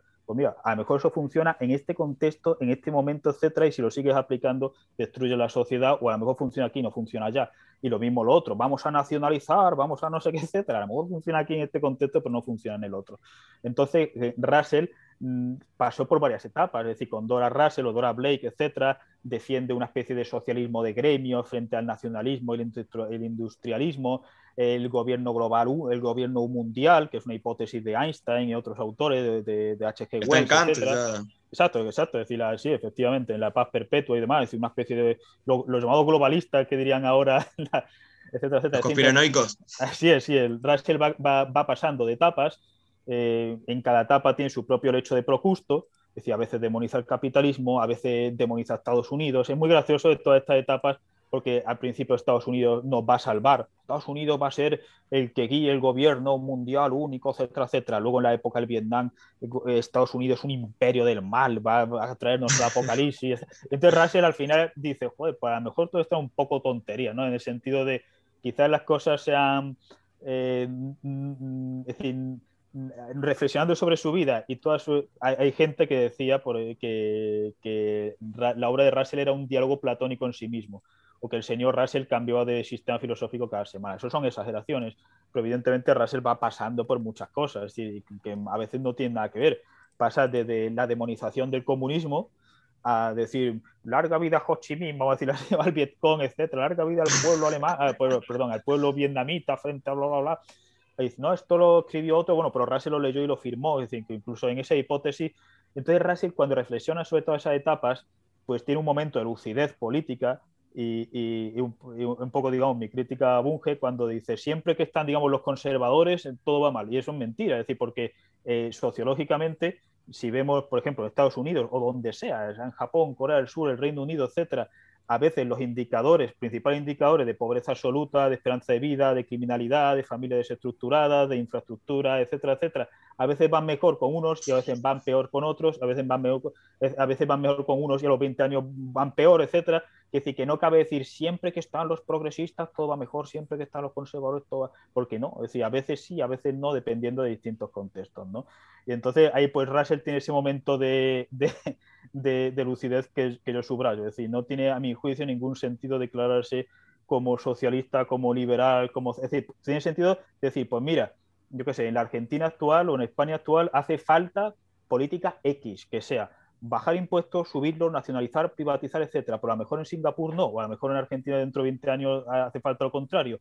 Entonces, en ese sentido, yo creo que una de las grandes frases de Russell que nos debe hacer reflexionar sobre la necesidad de huir de corsetes políticos que piensan, nos hacen creer imaginariamente que el mismo set de recetas político-económicas van a funcionar en cualquier momento, en cualquier contexto. Eso para mí es una ilusión completa. Claro, bueno, y justamente, y en, relación con Russell, hay un trabajo tuyo que es este, materia y racionalidad, y me, interesó bastante por, el concepto de razón, ¿no? que, es central para cualquier filosofía, y también para justamente hablar del concepto de libertad que, digamos, eh, lateralmente lo acabamos de tocar. ¿cómo definirías razón o qué críticas harías, por ejemplo, a esa definición de razón que ya pasaste hace más de 10 años, creo? Pues, es decir, mm, por ejemplo, tengo una, un artículo posterior, un capítulo que se, ah, no me acuerdo exactamente cómo se llamaba, pero era una especie de crítica a las teorías literarias postmodernas. Y ahí criticaba las teorías literarias postmodernas, pero también de modo, de modo secundario criticaba las teorías de la razón de Jesús Maestro, que era un profesor que me había invitado y le estaba muy agradecido a la invitación para, para escribir en ese libro sobre los postmodernos. Pero Jesús Maestro, que se ha convertido en un celebrity eh, en las redes sociales, eh, hablaba de razón en términos totalmente hipostasiados, ¿no? Pues la razón, la libertad, la cultura, ¿no? Que es un poco, lo que sé, como, como casi como podían hablar los griegos, solo falta personificarnos, ¿no? La razón contra la cultura, la libertad contra no sé qué. Y entonces, frente a ese intento de hipostasiar la razón, la razón, ¿no? Si la razón en mayúscula es una especie de, pues, de que sea de artefacto poético, lo que existe son procesos racionales, racionales. Y podemos hablar de razón en un sentido siempre. ¿No le encontraste en Hegel un poco eso, eso a veces, esa, eh, hipóstasis de la. Sí, sí, por supuesto, por supuesto. Es decir, en Hegel, tenemos la hipótesis, hipóstasis del mundo, hipóstasis de la razón. Lo que pasa es que luego Hegel, en sus análisis, empieza a hablar de la razón en, en el individuo, en la dialéctica con la familia, la familia con la sociedad civil la sociedad civil con distintos estados, etcétera, con el gobierno. Entonces hay todo más complejo. Así que Hegel, se, por eso siempre digo la broma, que Hegel se matizaba hegelianamente a sí mismo. Es decir, que lo más profundo de Hegel no son sus grandes, mm, yo qué sé, filosofemas, ¿no? Eh, sino sus análisis más particulares. Por ejemplo, cuando, cuando Hegel dice que, así como el tiempo, la geografía determina el carácter de los pueblos, como la, dialéctica del individuo en la familia, distintas familias, etcétera, ahí llega un juego que, se puede rescatar parcialmente de un materialismo pluralista. Pero eh, cuando volvemos a, digamos, a, esa batalla cósmica de la razón contra no sé qué, eso es un enorme problema. Entonces, en este artículo sobre, sobre, sobre Dios y sobre la idea de Dios, etcétera, tiene una idea, tiene una parte y una parte ontológica. Es decir, la parte nociológica trata de esbozar eh, una teoría de la racionalidad fundamentada, totalmente fundamentada en, en la filosofía de Gustavo Bueno, donde la racionalidad pues, está vinculada a una serie de procesos, es decir, la crítica a la racionalidad espiritualista y mentalista y psicologista, es decir, espiritualista en el sentido de la razón es una facultad de almas o de, yo sé, de fantasmas, etcétera. No, la razón son procesos racionales que implican un sujeto dotado de un sistema nervioso que tiene, que tiene manos, que tiene herramientas, que manipula, etcétera. Pero luego también al psicologismo, es decir, al mentalismo de Stuart Mill y de otros, es decir, o incluso de Popper, el famoso teoreticismo. Es decir, parece muchas veces cuando uno lee a Popper que el científico lo que hace es soy un científico, voy a reflexionar. Entonces parece un sujeto fantasmal porque el, por volver, digamos, al sintagma de la tour de la vida en el laboratorio, pese a todas las críticas que se le puede hacer ese libro, la vida en el laboratorio está más relacionada con lo que hace el científico. Es decir, que el científico, antes de acostarse, pues puede reflexionar sobre las hipótesis, pero es algo derivado secundario. Lo primario es estar allí operando, manipulando, etcétera, etcétera.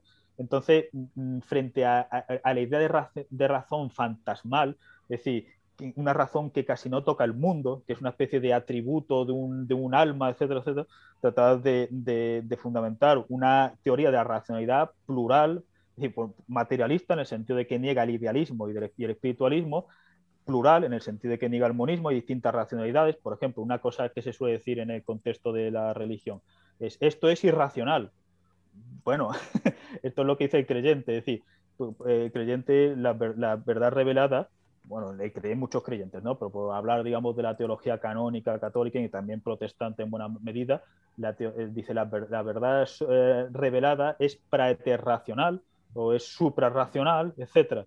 Por tanto, decir, cuando muchos filósofos antirreligiosos dicen esto no es racional, están cayendo en la trampa del creyente, porque es racional, es fruto de una racionalidad, es decir, ahí implica conducta lingüística, implica totalización de conceptos, implica analogías, implica definiciones, implica, será una racionalidad contradictoria, una racionalidad mitopoética, será una racionalidad... Eh, eh, esto es otra crítica que siempre hemos tenido a Nestlé, con el paso del mitos al logos, el famoso libro este alemán porque el mitos tiene ya su propio logos y la mitología estudia el logos del mitos. Es decir, eh, ¿quién puede decir que es irracional, yo qué sé, Siodo, que es eh, absurdo. Claro, ahí, ahí, vos citabas las críticas a Levi Bull, eh, como se pronuncia en francés, que, bueno, que básicamente el sepulturero es Claude de Bistro ahí. Sí, claro, efectivamente. Es Levi Brill y demás, es decir, cuando hablan de la mentalidad prelógica del hombre salvaje, ¿no? Porque, claro, dice, no, es que aquí el salvaje a veces está violando el principio de, contradicción, un poco como el Inshock en 1984 de, Orwell, porque el salvaje cree que su tío es su tío y un lagarto a la vez, o que está vivo y muerto, o, que está en dos sitios a la vez. Y esto es una violación del principio de contradicción, y por tanto el principio de contradicción se desarrolla en sociedades posteriores, bla, bla, bla. Es decir, todos los esquemas mitopoéticos de una sociedad tribal, por decir, todos los esquemas significativos, etcétera, no son exclusivamente racionales, pero son asertivamente racionales.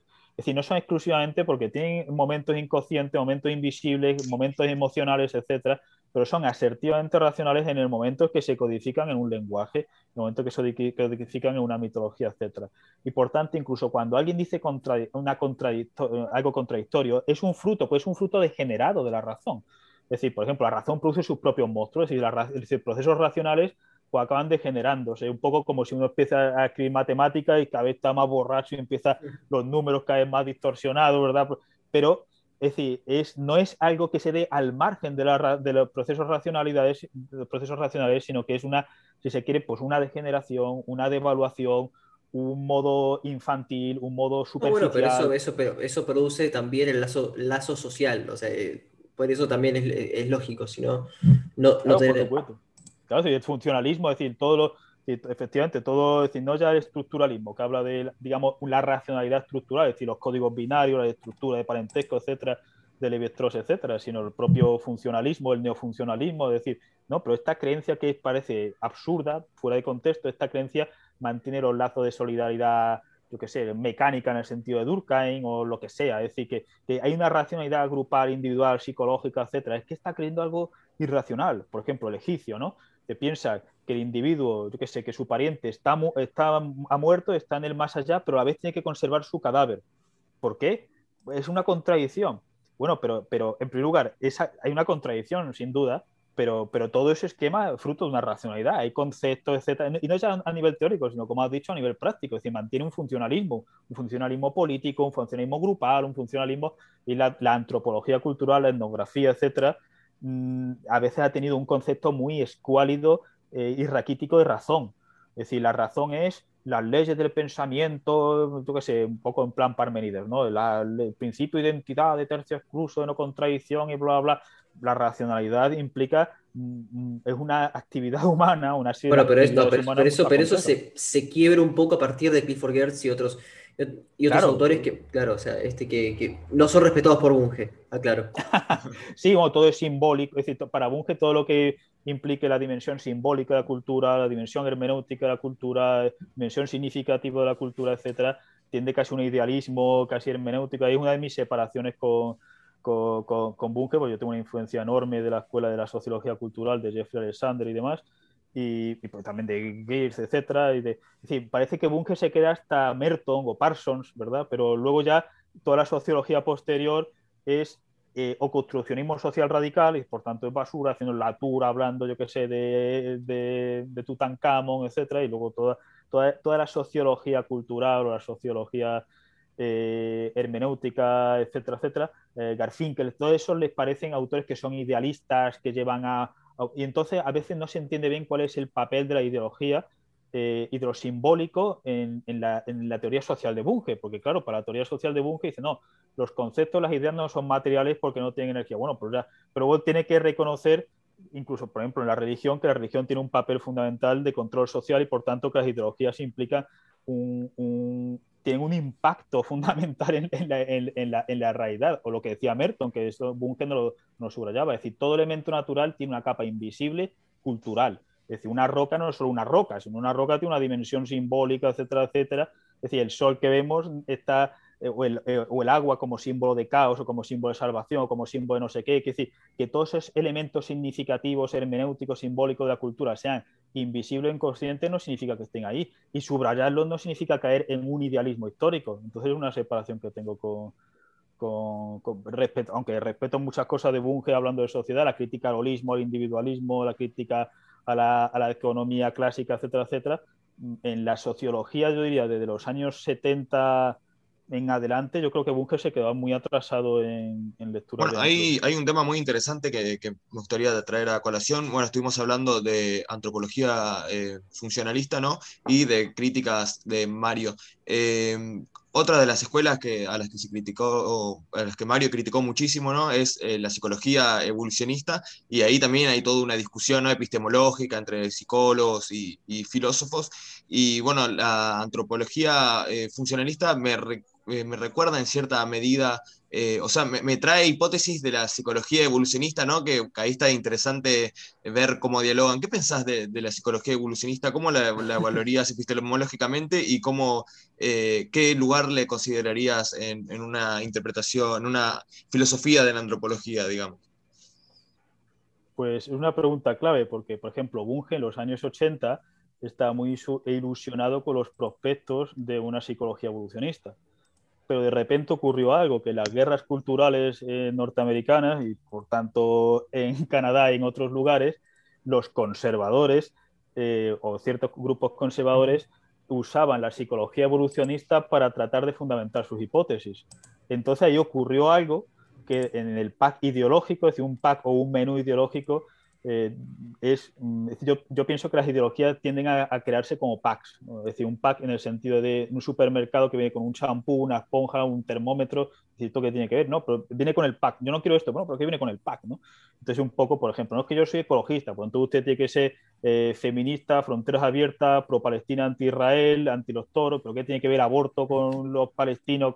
Los packs ideológicos se crean, crean una especie de de menús eh, que no cuyos ítems no tienen ninguna conexión lógica entre sí, pero de algún modo, si escuchas a alguien decir un ítem, casi puedes predecir lo demás. Es decir, mira, este es, yo qué sé, este es libertario, ah, pues seguro que, niega el cambio climático y seguro que favorece a Israel frente a Palestina y seguro que es religioso y seguro, ¿qué tiene que ver una cosa con...? Pero sin embargo, casi seguro que lo predices, porque las ideologías tienden a al margen de, conexiones, digamos, lógicas, mm, tal como las entendemos en el principio de, contradicción y demás, tiene a creerse en ese, en ese tipo de packs. Entonces ocurrió algo fundamentalmente a finales de los 80 y los 90, donde la psicología evolucionista empezó a, quedar casi, demonizada, eh, sobre todo en departamentos de humanidades, de universidades americanas y demás. ¿Por qué? Pues porque estaba... Hoy diríamos que, estaba, que estaba cancelada, ¿no? Así es, hoy sigue cancelada, es decir, eh, Steven Pinker ha tenido muchos problemas, Sapolsky, es decir, el autor del libro este de Behave, que es muy bueno, empieza con la primera página diciendo, eh, tengo un sueño y estoy torturando a Hitler, la persona más mala del mundo, para decir, oye, que yo soy de los buenos, que no soy un neonazi. Eh, para decir, perdonadme porque voy a hablar del cerebro, voy a hablar del dimorfismo cerebral, voy a hablar de hipótesis evolucionista en el desarrollo de nuestro psiquismo, por favor, no me cancelen, lean mi primera página, yo no soy un neonazi, fascista, etc. Entonces, que, que, tenga ya que dar ese tipo de, explicaciones, ya está viendo que el clima cultural en, ciertas, en, muchas universidades occidentales se ha ido enrareciendo. Entonces, el problema de la psicología evolucionista, es decir, estoy hablando a nivel histórico, luego hablaré de lo que yo opino, es que en el momento, eh, eh, el, feminismo de la tercera o de la cuarta hora, etcétera, la teoría queer, la teoría cyborg, todas estas cosas, el transhumanismo y demás, llegaba un momento en que hablaban de la, de, la tabula rasa. Nacemos tabula rasa, los hombres las mujeres nacen como tabula rasa, etc. Y todo es fruto de un construccionismo cultural. Entonces, claro, es decir, todo, es decir, todo está construido culturalmente, la agresión está construida culturalmente, la diferencia de género, etc. Y evidentemente hay una dimensión fundamental que está construida culturalmente y eso no se puede, y quien lo niegue, pues peor para él.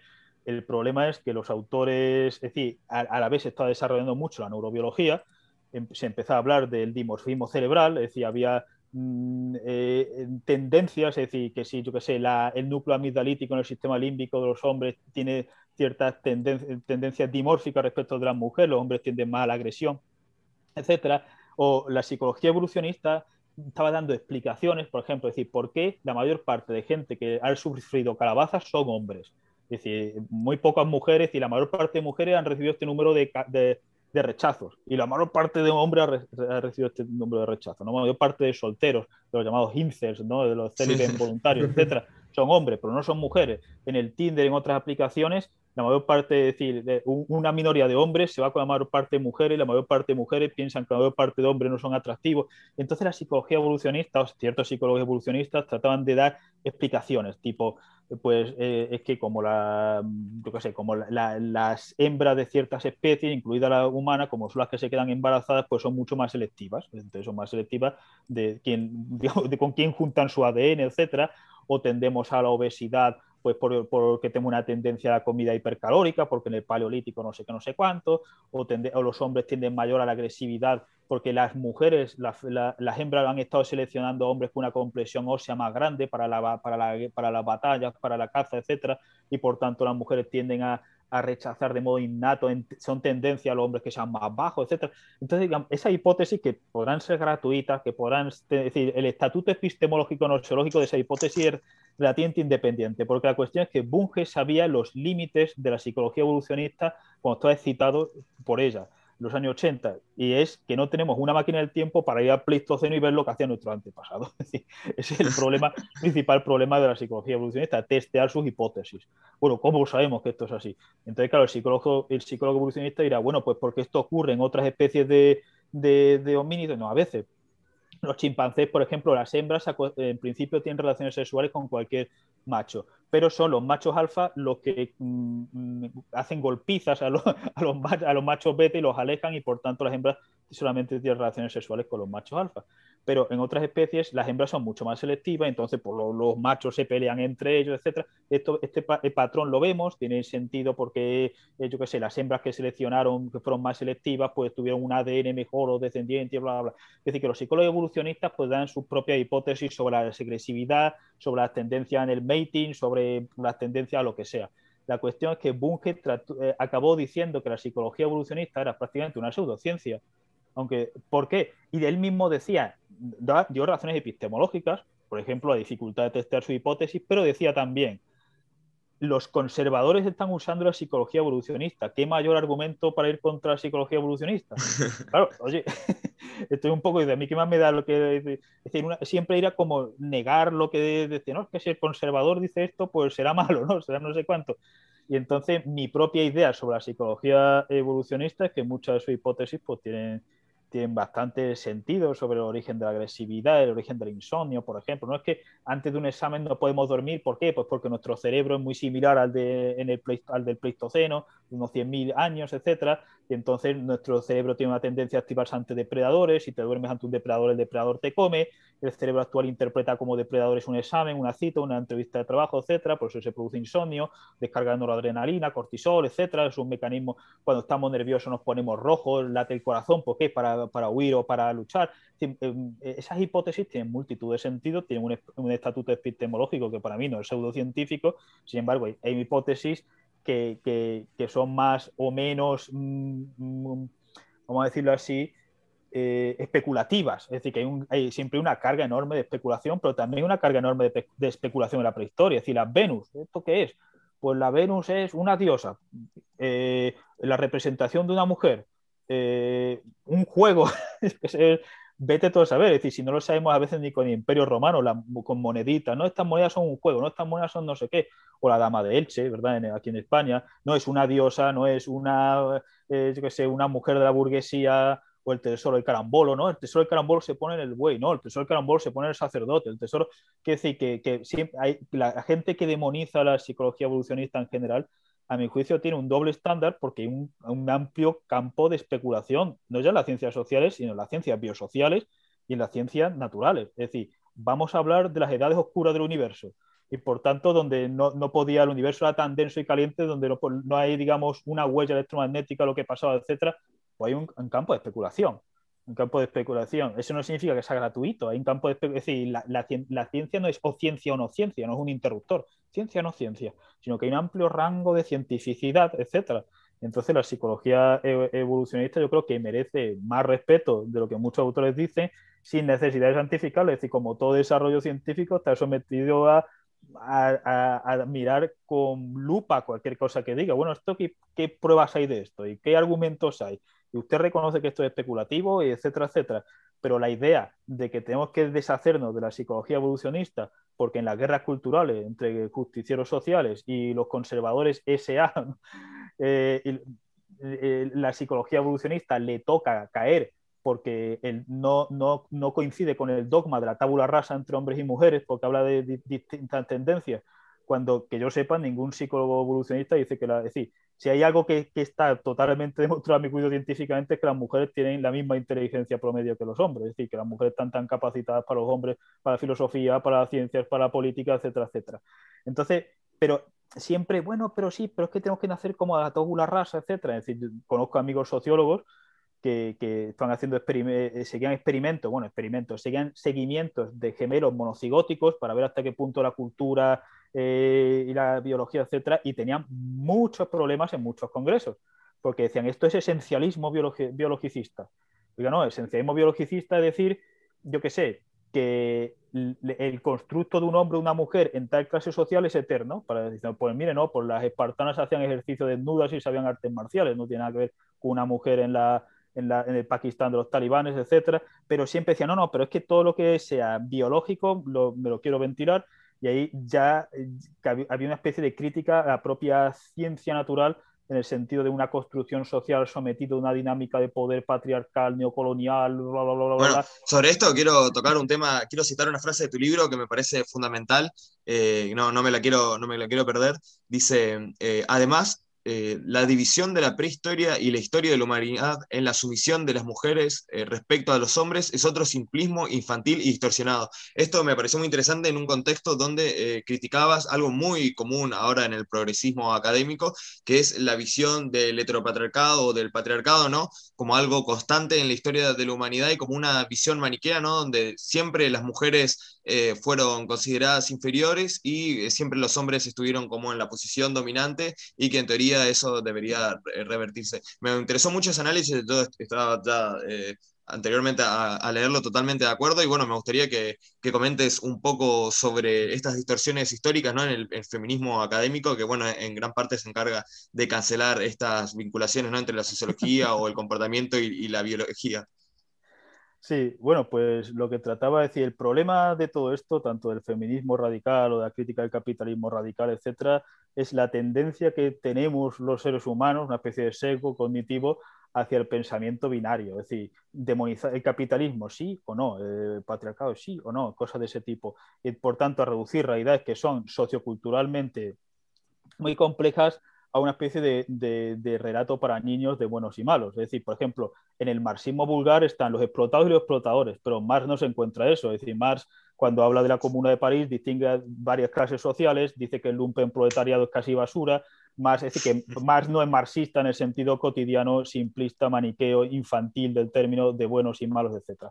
Pero la idea de buenos y malos, es decir, eh, conservadores, liberales, izquierda, eh, izquierda, derecha, eh, cristianos infieles o musulmanes, paganos, etcétera, etcétera, tiene por mecanismos socioculturales, de aquí entraría Durkheim, es decir, el pegamento grupal es muy fuerte con la lógica binaria.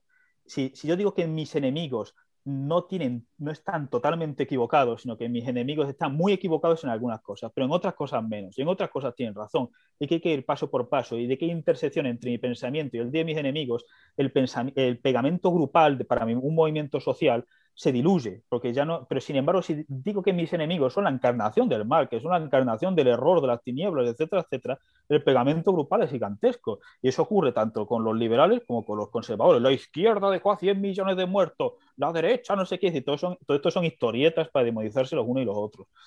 Eh, la cuestión del feminismo, es decir, si, si vemos el material social, vemos que, que las mujeres de la clase, es decir, que la, que la división hombre-mujer ha estado em,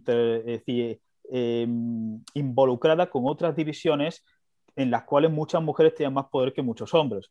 Es decir, la división racial, la división de clase social, la división de edad, la división de la religión, de preferencia sexual, etc. Es decir, un chiste que he dicho muchas veces es que eh, una mujer, eh, que, por ejemplo, en el antiguo régimen, una marquesa cristiana de una familia poderosa es mejor a todos los niveles que un hombre que pertenece a la raza equivocada X, que tiene la preferencia sexual equivocada Z, que tiene la religión pagana eh, H, que bla, bla, bla, etcétera, etcétera. Es decir, por ejemplo, las patricias siempre han tenido mucho más poder que los plebeyos, es decir, mi domina, mi domina, mi domina, etcétera, etcétera. Es decir, que por tanto las divisiones entre clases social hace que las mujeres de la clase social superior tengan más poder y tengan y estén mejor consideradas que los hombres de las clases, de las clases inferiores, decía, tuvo una polémica con, con una feminista, eh, Laura, eh, que también está en, YouTube, precisamente la mesa redonda que, donde está Gustavo Romero. Y yo le decía este argumento, decir, bueno, entonces la Patricia tiene menos poder que el plebeyo. Dice, no, pero es que la Patricia tiene poder no por ser mujer, sino por pertenecer a una clase social. Y un hombre siempre tiene poder por pertenecer a un grupo. Un hombre sin grupo es escoria. Es decir, es decir, eh, literalmente escoria porque eran los que mandaban a las minas o los empalaban, los asirios, les quitaban los ojos. Es decir, un hombre que no pudiese servir, por ejemplo, un hombre lesionado. Es decir, yo conquisto una tierra y un hombre está lesionado y no me sirve ni para esclavo en las minas, pues yo le corto la cabeza o lo emparo o lo desollo porque es inútil, es no me sirve para absolutamente nada. Entonces, un hombre siempre tiene poder, o una mujer siempre tiene poder, no por ser hombre o por ser mujer, sino por pertenecer a un, determinado grupo. Evidentemente es cierto las mitologías misógenas, es decir, los es decir, por ejemplo, la virtud, virtud viene de vir, que es de hombre, etcétera, es decir, esas mitologías están ahí, pero están, están limitadas por otras mitologías. Es decir, sí, el cristianismo ha tendido a decir, bueno, San Pablo, el hombre está más cerca de Dios, etcétera, etcétera. Sí, pero una mujer cristiana es superior a un hombre homosexual pagano cosas de ese tipo. Entonces, una mujer blanca tiene mucho más derechos que un hombre negro. Una mujer rica tiene mucho más derechos y privilegios que un hombre pobre. Una mujer mayor tiene evidentemente mucho más derechos y privilegios que un niño pequeño, pero es decir, una mujer que pertenecía a la familia real, a las clases sociales, X, a la raza considerada superior, etcétera, etcétera. Y entonces eso implica una dinámica o una dialéctica donde el simplismo de que todas las mujeres están oprimidas por todos los hombres, eso mm, se puede dar a lo mejor en una tribu tremendamente mm, primitiva, donde no hay ninguna división, digamos, donde no hay ningún tipo de estratificación social.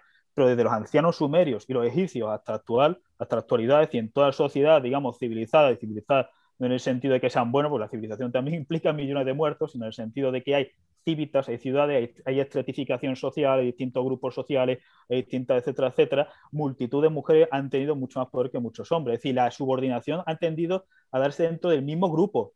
Es decir, dentro del mismo grupo, pues los hombres tenían más derechos de herencia, había una mitología según el cual el hombre estaba más capacitado para hacer tales o cuales cosas, pero muchas, muchas veces los derechos ni siquiera eran privilegios, porque, por ejemplo, a clases bajas las mujeres estaban exentas de ir a la guerra, que, era bastante común. En Europa no ha habido un año sin guerra durante cientos de años.